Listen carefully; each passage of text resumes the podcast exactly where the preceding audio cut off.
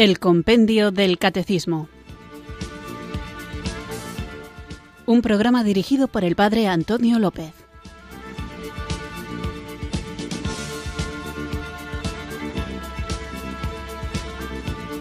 Muy buenas tardes, queridos oyentes de Radio María. Recibido un cariñoso saludo desde Irurzun, en Navarra, quienes sintonizáis una tarde más esta radio de la Virgen, esta emisora que cambia vidas para escuchar el programa El Compendio del Catecismo. ¿Qué tal estáis? ¿Cómo va el día? Vamos a mejorarlo y lo vamos a hacer porque tenemos ante nosotros una tarea estupenda que día a día vamos llevando a cabo, que es la de conocer la hermosura y la seriedad de la doctrina que hemos recibido. Cuando digo la seriedad no me refiero a una seriedad falta de alegría, sino a una seriedad en el sentido de bien fundamentada. Todo aquello que nosotros creemos hunde sus raíces en lo que el Espíritu Santo ha ido revelando a lo largo de la historia a través de la Santa Iglesia Católica y que después ha sido plasmado en la Sagrada Escritura. Por eso el fundamento de nuestro programa es siempre la fuente de la revelación. Y esta fuente de la revelación es un mismo río, el Espíritu Santo, que a través de dos cauces distintos, la Sagrada Tradición y la Sagrada Escritura, llega hasta nosotros a través del magisterio de la Iglesia. Así que a este magisterio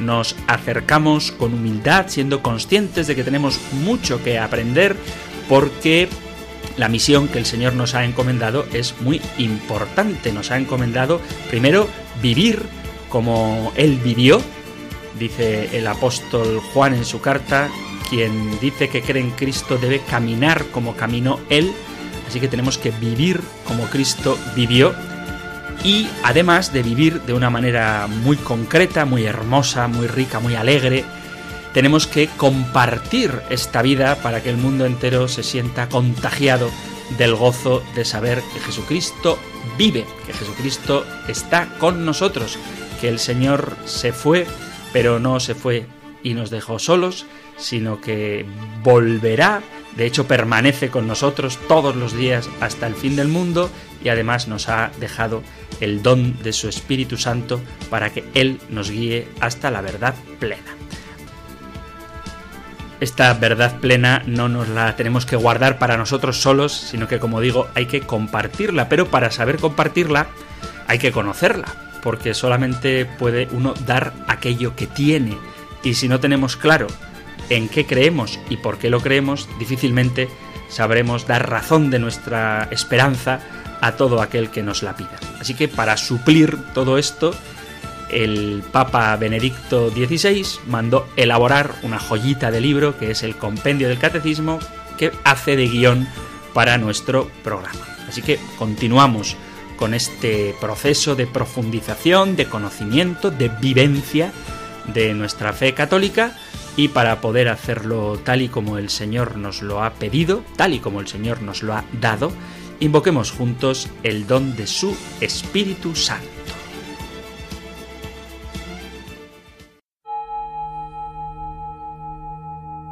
Ven Espíritu, ven Espíritu, ven Espíritu.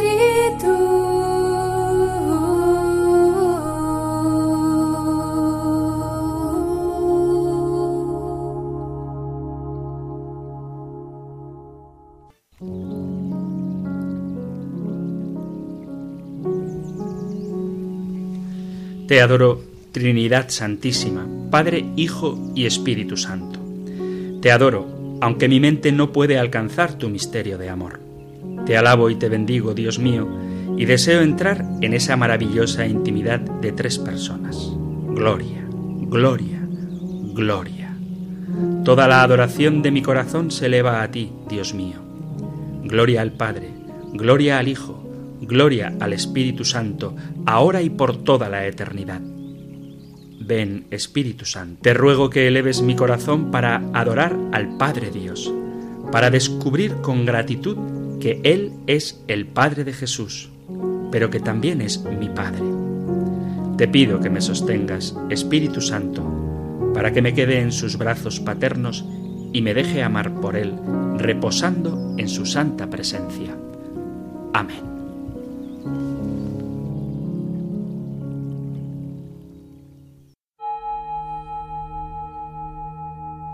Ven Espíritu, ven Espíritu,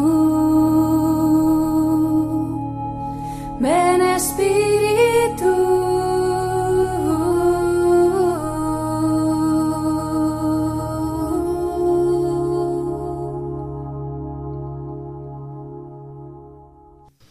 Después de invocar juntos el don del Espíritu Santo, vamos con nuestro programa de hoy. Os recuerdo que estamos en la primera parte del compendio del Catecismo, en la sección dedicada a la creación.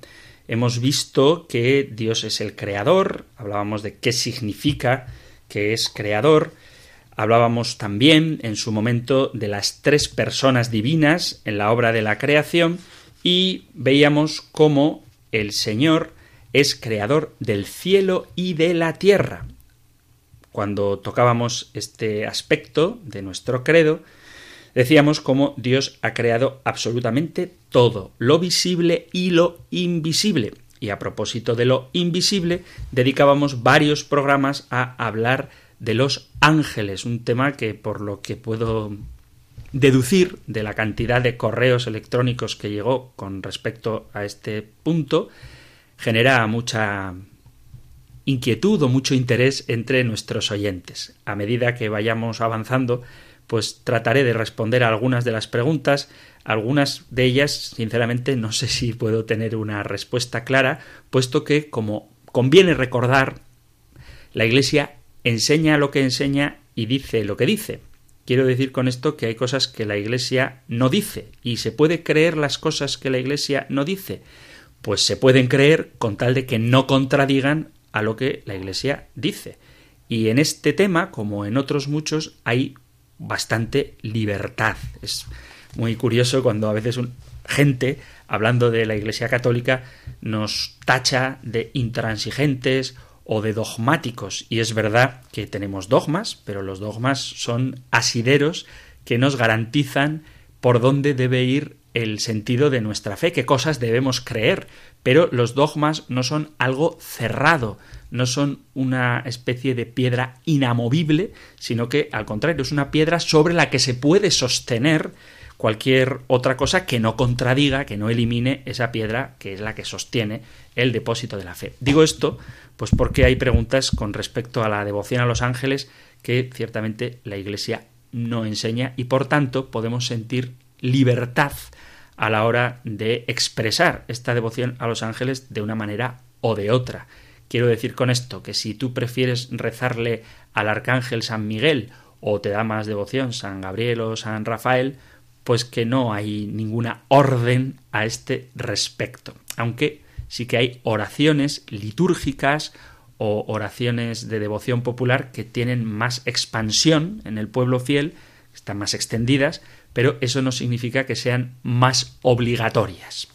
Bueno, pues como digo, hablábamos de los ángeles y de qué manera están presentes en la vida de la Iglesia y después de ver la importancia de lo invisible, que no eran solo los ángeles, sino cosas como el alma es invisible o los valores morales son invisibles. Bueno, pues después de ver todo este tipo de cosas invisibles, continuábamos con la creación de lo visible. Y sobre todo, la idea que más querría yo que quedara clara a todos los oyentes es que todo lo creado, también lo material, es bueno, porque aún hoy, hablábamos de ello, existen diversas formas de maniqueísmo, según el cual lo espiritual es bueno y tiene un principio espiritual y lo material es malvado, es malo y tiene un principio distinto del espiritual que es malvado. Y esto va totalmente en contra de la enseñanza de la Iglesia, de la revelación, que dice que todo es creado por Dios y como creado por Dios, todo es bueno. Y de manera especial veíamos el lugar que ocupa el hombre en la creación, como el hombre es la cumbre de la creación visible, pues él, entre todas las demás criaturas, fue creado a imagen y semejanza de Dios. Esto también generó, a juzgar por los correos electrónicos, algunas polémicas porque yo afirmaba, y sigo afirmando, y la Iglesia enseña, la privilegiada situación de los hombres con respecto a los animales. Y aunque es verdad que hay comportamientos humanos que parecen desdibujar la bondad que Dios ha impreso en nosotros cuando nos creó, aunque eso es cierto, no es menos cierto que precisamente el hombre puede realizar actos moralmente malos precisamente porque es libre. Pero, ¿qué significa ser creado a imagen y semejanza de Dios?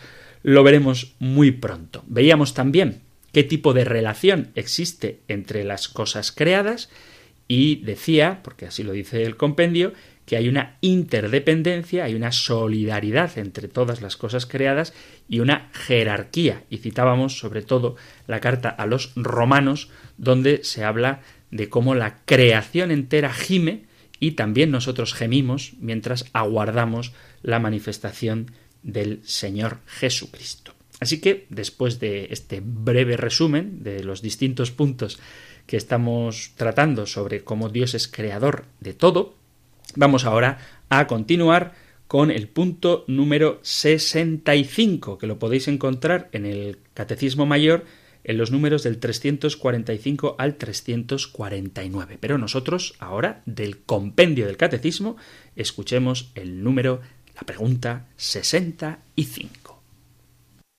Número 65. ¿Qué relación existe entre la obra de la creación y la de la redención? La obra de la creación culmina en la obra aún más grande de la redención. Con esta, de hecho, se inicia la nueva creación, en la cual todo hallará de nuevo su pleno sentido y cumplimiento.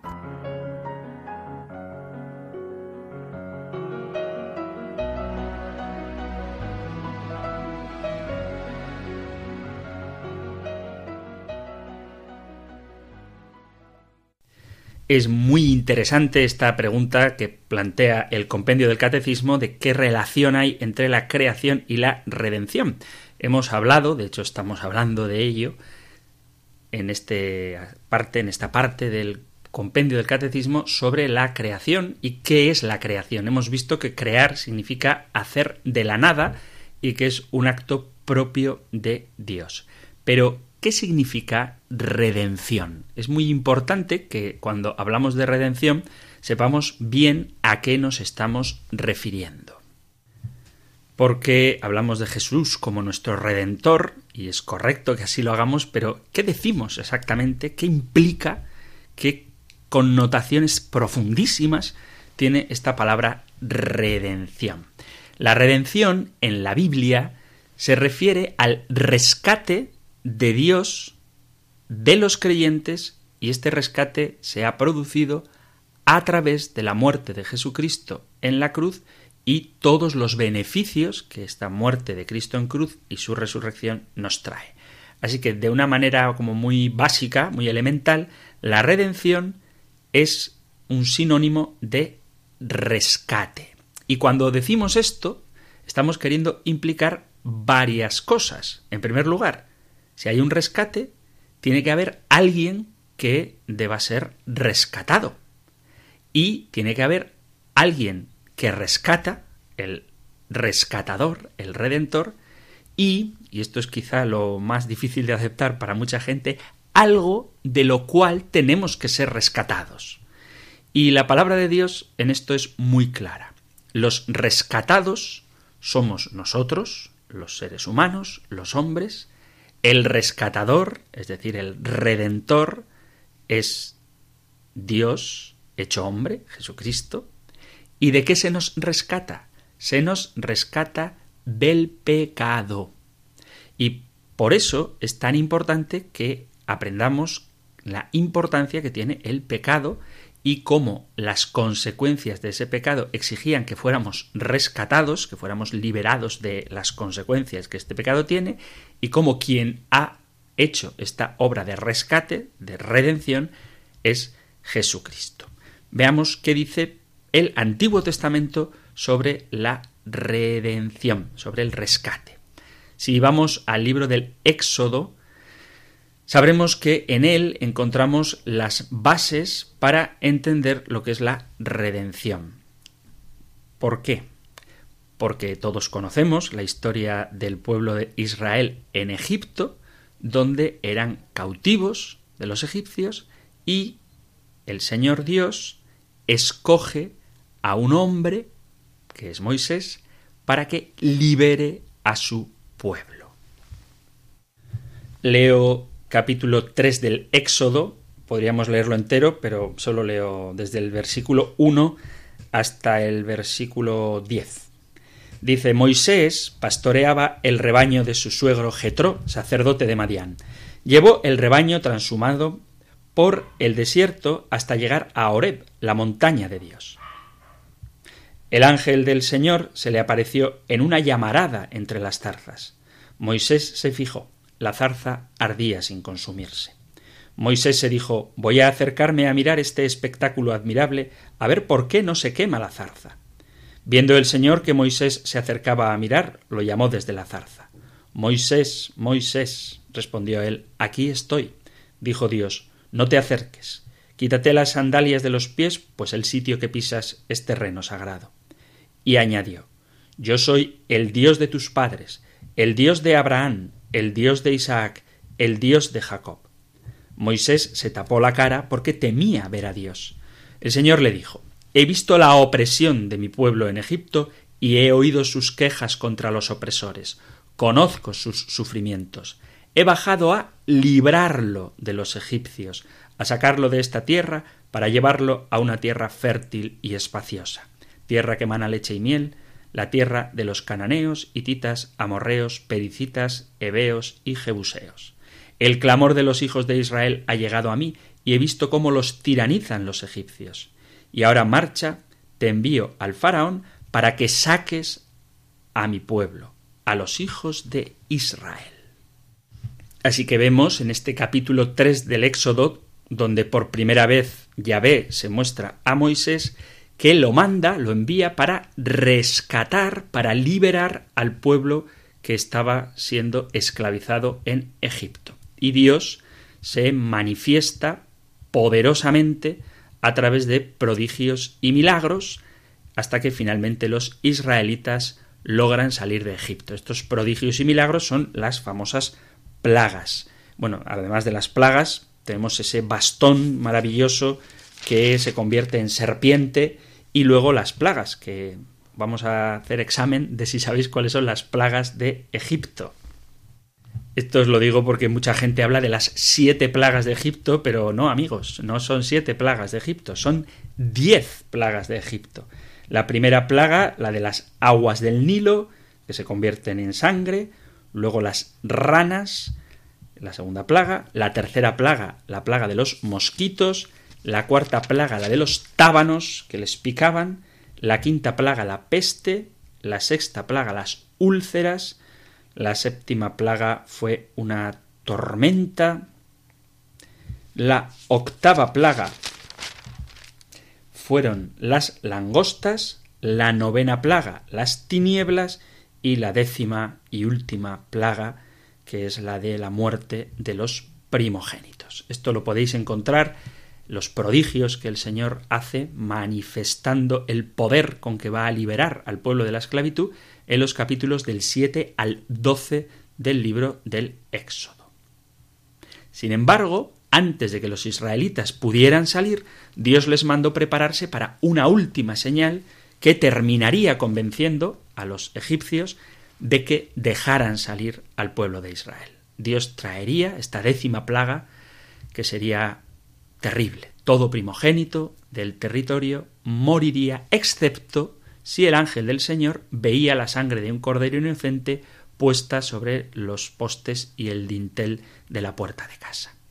Este cordero inocente sería el sustituto. El cordero, esto está muy evidente, esto lo decimos cada día en misa, este es el cordero de Dios, recordando las palabras que Juan el Bautista dijo al ver a Jesús, este cordero del Éxodo se convierte en una imagen de la redención de Dios, ya que el cordero sacrificado y cuya sangre consagra las puertas de los fieles, como se canta en el pregón pascual, ese cordero es el pago del rescate por la vida del primogénito. Es decir, morían todos los primogénitos, pero aquellos que habían sacrificado un cordero, por la sangre de ese cordero quedaban rescatados, redimidos, liberados de la muerte.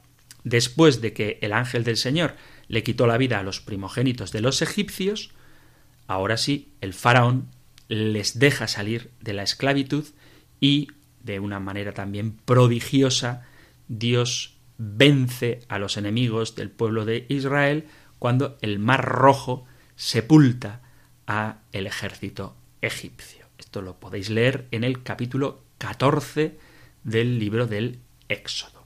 Y sobre este evento, sobre este acontecimiento maravilloso, dice Dios a su pueblo. Es un texto precioso que podemos leer en el capítulo 7 del Deuteronomio. Dice así, capítulo 7 del Deuteronomio, versículo 7. Si el Señor se enamoró de vosotros y os eligió, no fue por ser vosotros más numerosos que los demás, pues sois el pueblo más pequeño, sino que por puro amor a vosotros y por mantener el juramento que había hecho a vuestros padres, os sacó el Señor de Egipto con mano fuerte y os rescató de la casa de esclavitud, del poder del faraón, rey de Egipto.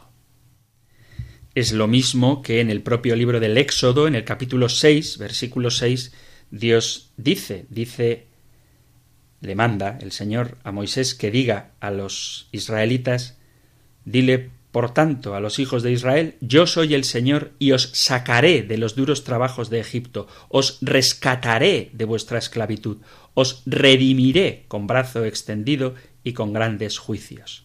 Os adoptaré como pueblo mío y seré vuestro Dios, para que sepáis que yo soy el Señor vuestro Dios, que os saca de los duros trabajos de Egipto. Os llevaré a la tierra que prometí con juramento a Abraham, Isaac y Jacob, y os la daré en posesión, yo el Señor. Y dice el versículo nueve Moisés comunicó esto a los hijos de Israel, pero no le hicieron caso, porque estaban agobiados por el durísimo trabajo. No nos damos cuenta a veces de que el Señor está deseando rescatarnos y vivimos tan agobiados que en vez de agarrarnos a la promesa que el Señor nos hace de que nos va a liberar, seguimos hundidos bajo el peso de nuestras propias cargas. Bueno, en cualquier caso, la redención, el rescate, es algo que aparece muy notablemente en la vocación de Moisés, que cuando Dios se le revela le envía precisamente a liberar a su pueblo. Y, como acabo de mencionar, y esto también es muy bonito para que lo pensemos, la redención, este rescate, no la realiza Dios porque el pueblo se lo merezca, no sucede por ninguna característica especial que tenga el pueblo, todo lo contrario. Israel era un pueblo insignificante, es el amor redentor de Dios que habita en el mismo Dios y el juramento que libérrimamente, que en absoluta libertad Dios hizo a los antepasados del pueblo de Israel, el que provoca que Dios salve a su pueblo. Así que la redención tiene a Dios como base. El pueblo de Dios es rescatado de la servidumbre, de la esclavitud del faraón en Egipto, porque Dios quiere. Igual que Dios crea, porque Dios quiere. Lo mismo que la creación es una obra de la absoluta libertad de Dios, un acto libérrimo, superlativo de libre, la redención es también un acto de la absoluta libertad de Dios, un acto libérrimo del Señor. Y vemos, como decía antes, que los redimidos son el pueblo de Dios, el Redentor es Dios mismo por medio de Moisés y aquello de lo que son redimidos es de la esclavitud de Egipto. Algo parecido, para entender lo que es la redención, Lo encontramos de una manera muy bonita en el libro de Ruth, cuando Noemi reconoce que Booz es pariente de ellas, le dice a su nuera Sea bendito el Señor, pues que no ha rehusado a los vivos la benevolencia que tuvo para con los que han muerto. Después le dijo Noemi Nuestro pariente es aquel varón y uno de los que pueden redimirnos. Voz entonces se convierte en su redentor. Es quien las rescata de la situación en las que se encontraban. Si no fuera por el redentor, ellas, Ruth y Noemi, habrían seguido viviendo una vida de pobreza. Sin embargo, Dios les prevé, les otorga un rescate de su situación a través de un hombre, que es, en este caso, voz. Y aunque efectivamente Dios utiliza mediadores para la redención, para la liberación, como a Moisés en el caso de la liberación del pueblo de Israel, o a Booz en el caso de la libertad concedida a Ruth y Noemi, los judíos, los israelitas, el antiguo pueblo de Dios, entiende perfectamente que el que obra esa redención es el propio Dios. Y asimismo, uno de los nombres que se le da a Yahvé es precisamente el de Redentor, por ejemplo, en el profeta Isaías. Podemos leer en Isaías 43, versículo 14, dice así, esto dice el Señor, vuestro libertador, el Santo de Israel.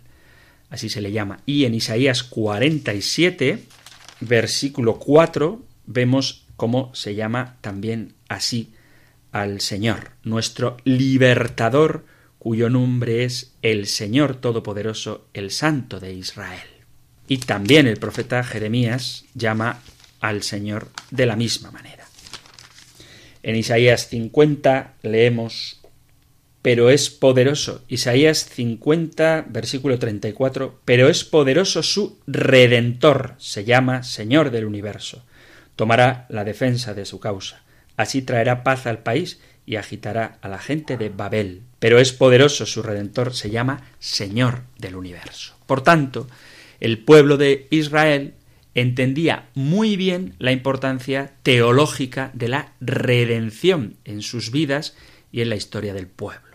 El Éxodo era la base para comprender la gran redención de Dios, esa liberación de Egipto es un signo, una imagen, una prefiguración de la gran redención. Lo mismo que la Pascua judía es una imagen, una prefiguración de la gran Pascua del Señor. Ellos, los judíos, habían sido esclavos en Egipto y Dios los había rescatado con grandes prodigios y milagros. Y su fiesta de Pascua, la Pascua judía, es precisamente un recordatorio de que la sangre de un cordero inocente se había derramado para rescatar a los primogénitos de la muerte. Entonces, a lo largo de todo el Antiguo Testamento, el concepto de la redención se va desarrollando, tanto así que el mismo autor de los Salmos utiliza esta palabra para referirse a Dios como aquel que redimirá de los pecados. Leemos en el Salmo 130, leo entero el Salmo que es muy bonito y muy conocido, desde lo hondo a ti grito, Señor, Señor, escucha mi voz, estén tus oídos atentos a la voz de mi súplica. Si llevas cuenta de los delitos, Señor, ¿quién podrá resistir?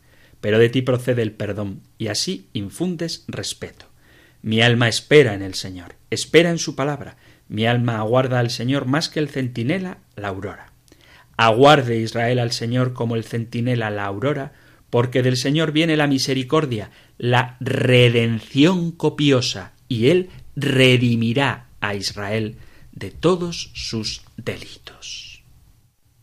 Pero, sin duda, el pasaje del Antiguo Testamento donde de manera más clara se profetiza la labor que realizará el Mesías, el Redentor, la de un sustituto que traería la liberación a su pueblo, es el precioso cántico del siervo sufriente que encontramos en el profeta Isaías capítulo 53.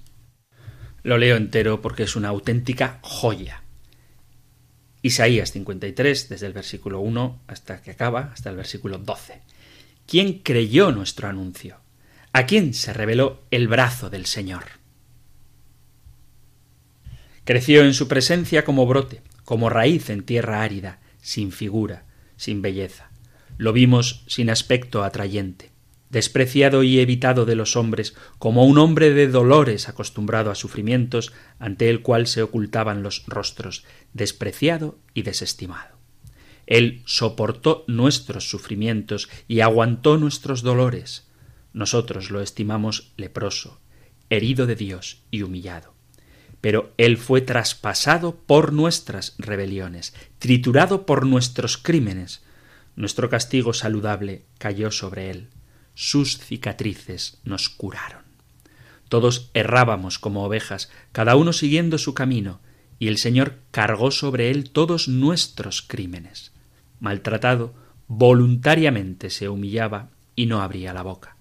Como cordero llevado al matadero, como oveja ante el esquilador, enmudecía y no abría la boca. Sin defensa, sin justicia se lo llevaron. ¿Quién se preocupará de su estirpe? Lo arrancaron de la tierra de los vivos, por los pecados de mi pueblo lo hirieron. Le dieron sepultura con los malvados y una tumba con los malhechores, aunque no había cometido crímenes ni hubo engaño en su boca. El Señor quiso triturarlo con el sufrimiento y entregar su vida como expiación.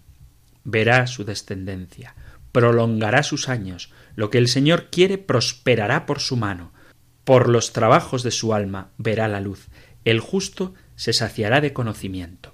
Mi siervo justificará a muchos, porque cargó con los crímenes de ellos.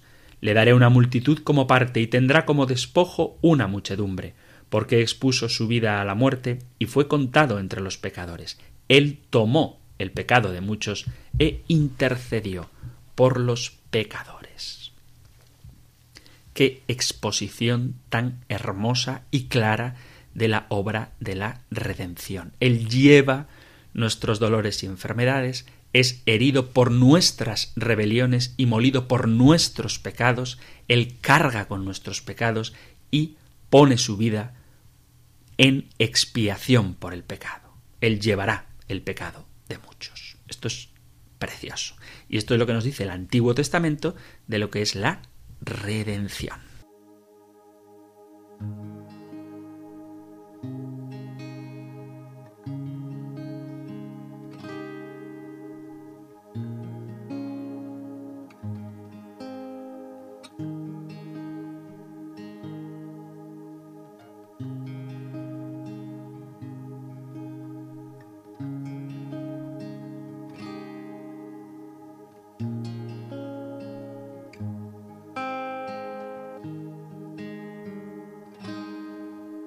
Fue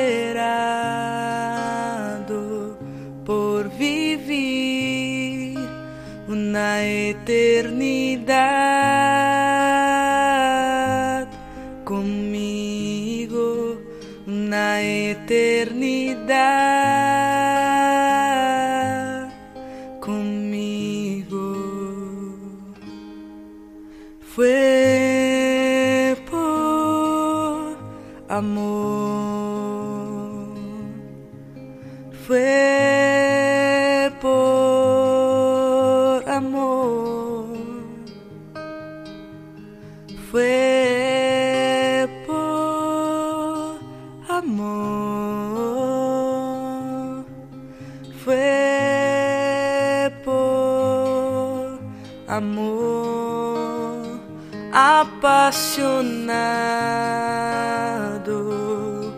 por mim, desesperado.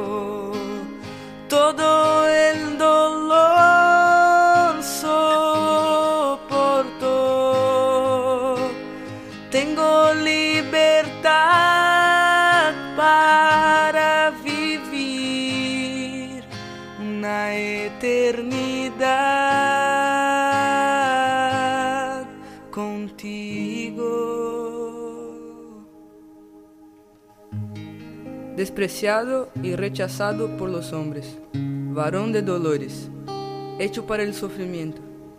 Todos evitaban mirarlo, fue despreciado y no lo estimamos. Ciertamente Él cargó con nuestras enfermedades y soportó nuestros dolores, pero nosotros lo consideramos herido, golpeado por Dios y humillado. Él fue traspasado por nuestras rebeliones y molido por nuestras iniquidades. Sobre él cayó el castigo, precio de nuestra paz, y gracias a sus heridas fuimos sanados. Todos andábamos perdidos como ovejas, cada uno seguía su propio camino, pero el Señor hizo caer sobre él la iniquidad de todos nosotros maltratado y humillado, ni siquiera abrió su boca. Como cordero fue llevado al matadero, como oveja enmudeció ante su trasquilador.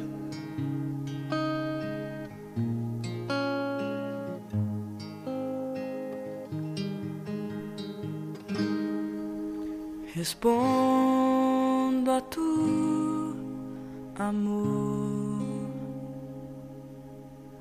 Respondo a tu amor.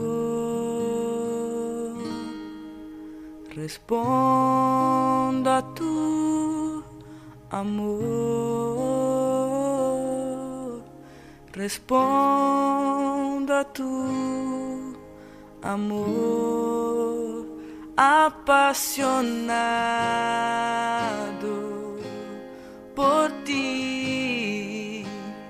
desesperado por vivir una eternidad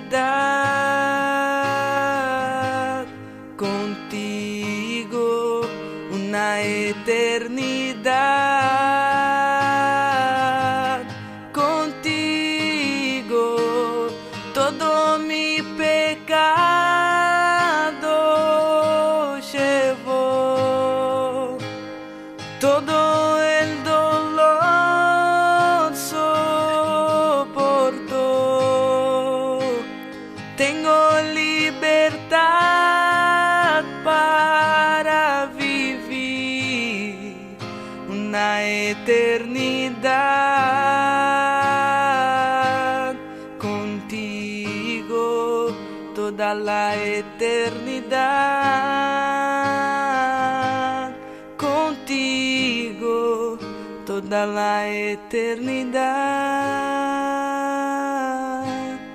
contigo.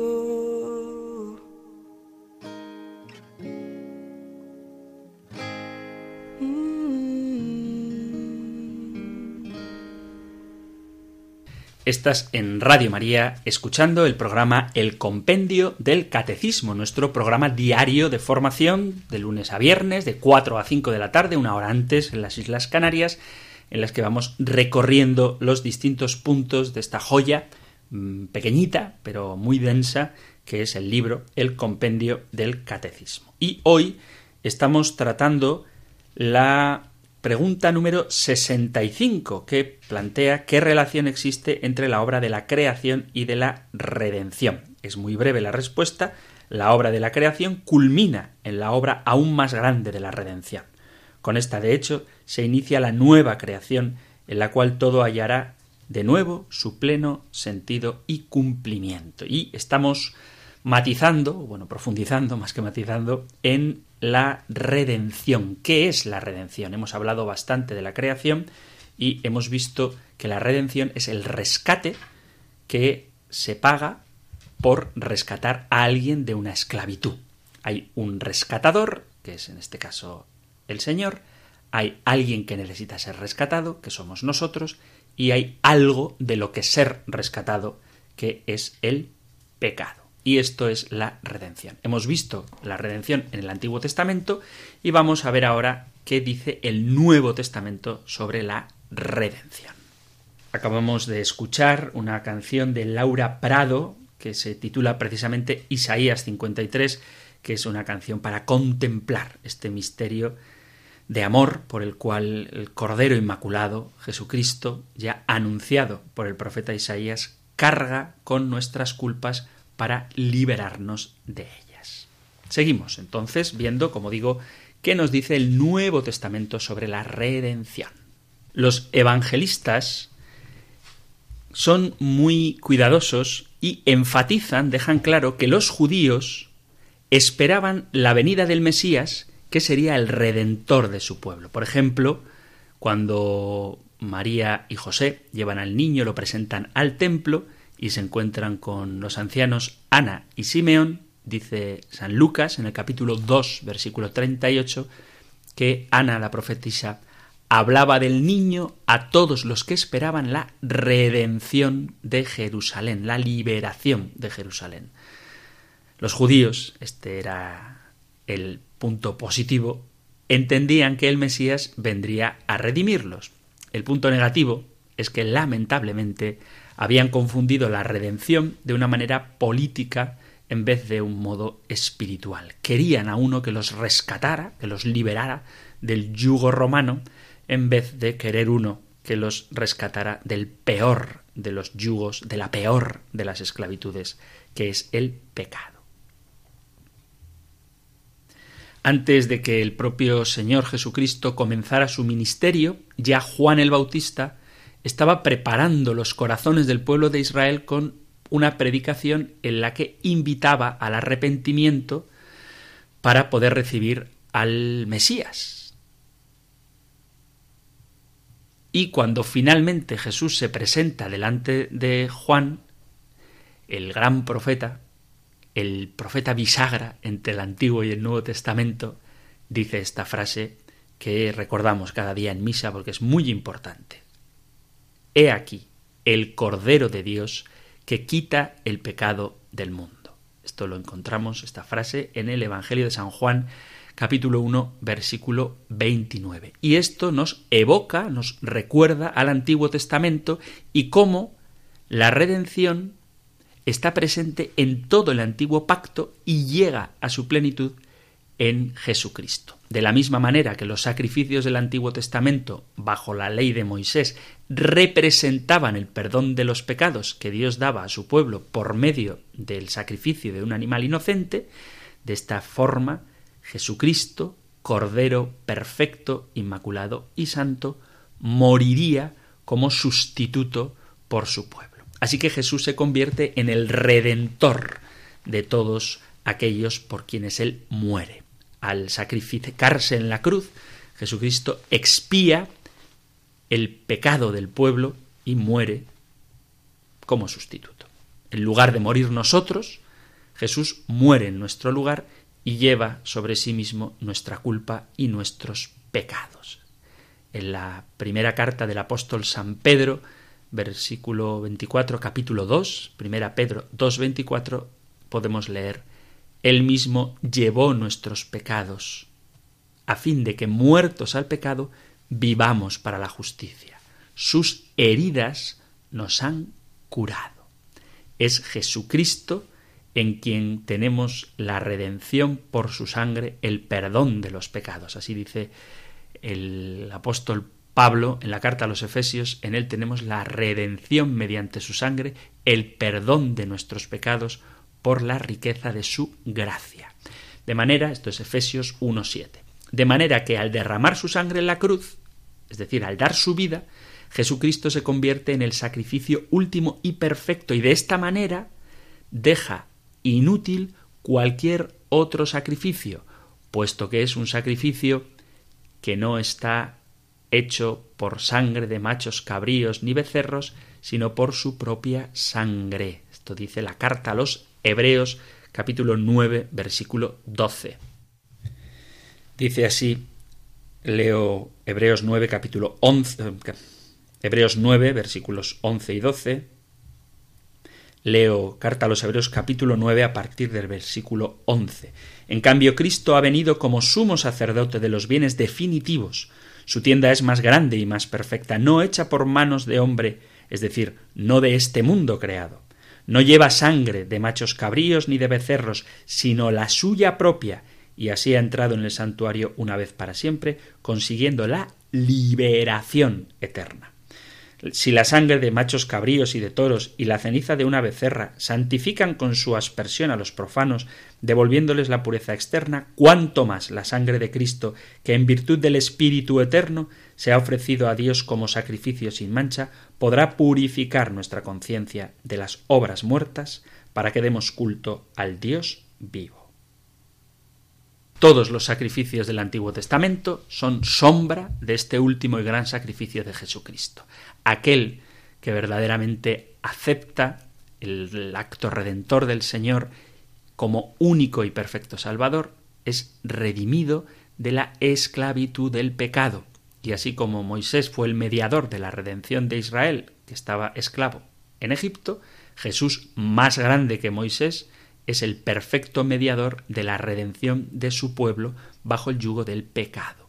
Y esta redención es más grande que cualquier otra, porque hace perfectos para siempre a los santificados. Esta redención que hace Jesucristo de toda la creación tiene dimensión en el pasado, en el presente y en el futuro. Hemos visto cómo en el Antiguo Testamento se prefigura la obra redentora de Jesucristo, este rescate.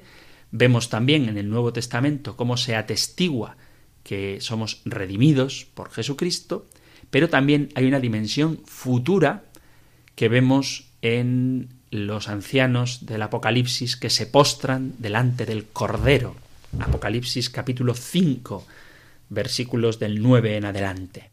Cuando recibió el libro, los cuatro vivientes y los veinticuatro ancianos se postraron ante el Cordero. Tenían cítaras y copas de oro llenas de perfume, que son las oraciones de los santos, y cantan un cántico nuevo. Eres digno de recibir el libro y abrir sus sellos, porque fuiste degollado y con tu sangre has adquirido para Dios hombres de toda tribu, lengua, pueblo y nación, y has hecho de ellos para nuestro Dios un reino de sacerdotes y reinarán sobre la tierra.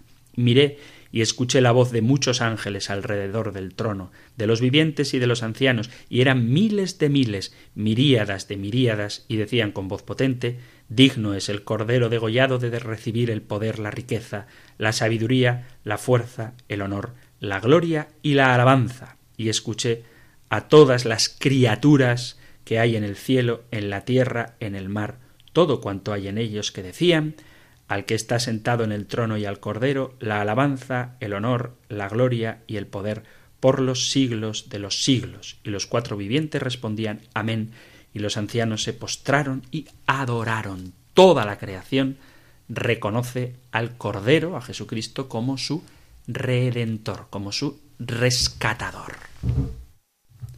Como un resumen de todo lo que hemos venido diciendo a propósito de qué es la redención y cómo hay una relación entre la redención y la creación, voy a leer el capítulo 12 de la carta a los romanos, perdón, capítulo 11, 11 de la carta a los romanos, desde el versículo 25 en adelante, que dice así, pues no quiero que ignoréis, capítulo 11 de la carta a los romanos, versículo 25, pues no quiero que ignoréis, hermanos, este misterio para que no os engriáis.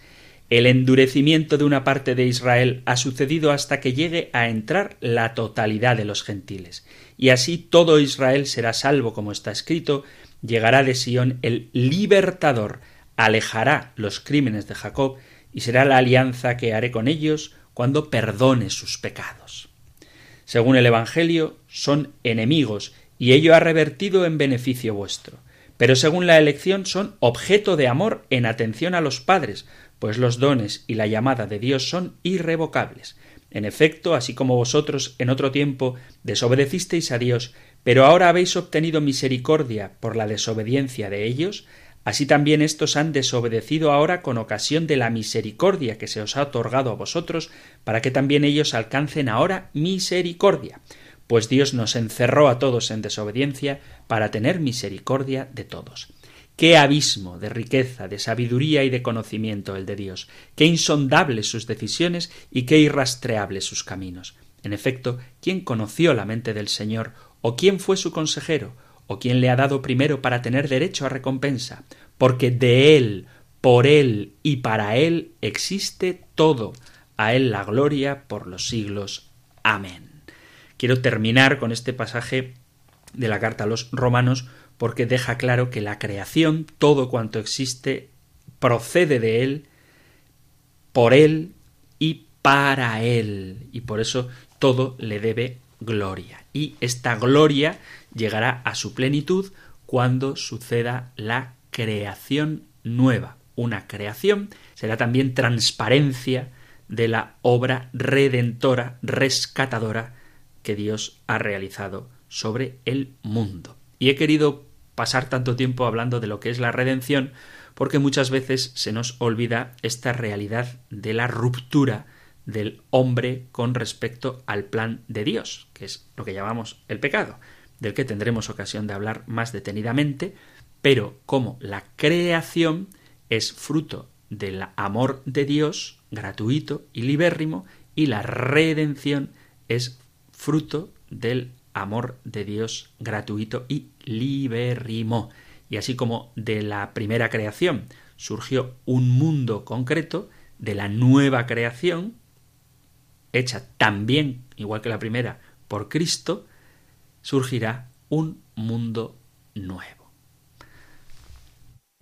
A este respecto os propongo como tarea para esta tarde, si tenéis tiempo y ganas, que leáis el capítulo 21 del Apocalipsis, donde precisamente comienza diciendo vi un cielo nuevo y una tierra nueva. Y este cielo y esta tierra, renovados por Jesucristo, son la cumbre de la creación.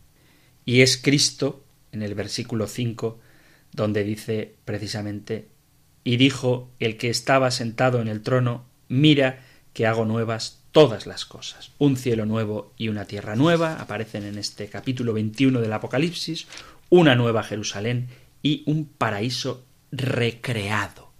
Así que os animo a que esta tarde o ahora mismo, antes de que tengáis otras cosas que hacer, dediquéis un ratito a leer y meditar este capítulo 21 y 22 del Apocalipsis, donde queda clara la nueva creación, fruto del amor de Dios, fruto de la redención de Cristo, fruto de la acción del Espíritu Santo.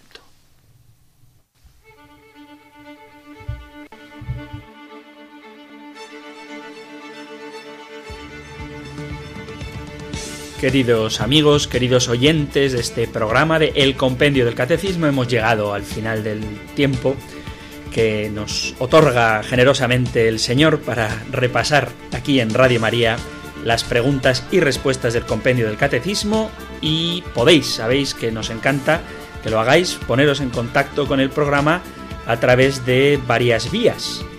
Podéis dejar un mensaje, un audio, un mensaje escrito al número de WhatsApp 668-594-383, 668-594-383 o si lo preferís podéis mandar un mensaje de correo electrónico a la dirección compendio arroba radiomaria.es compendio arroba radiomaria.es correo electrónico 668-594-383 para vuestros mensajes de WhatsApp donde podéis compartir dudas, inquietudes, discrepancias, aportaciones o testimonios que todo es muy bien recibido. Así que llegamos al tiempo, como digo, y terminamos como cada día con la bendición que nos enseña la Sagrada Escritura, con la que Aarón debía bendecir a los hijos de Israel tal y como se lo enseñó el propio Moisés.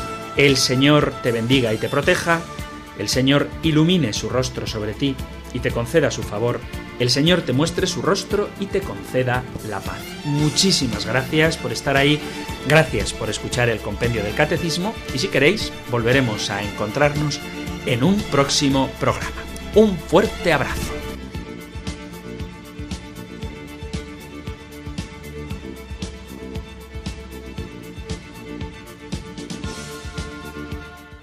El Compendio del Catecismo. Un programa dirigido por el Padre Antonio López.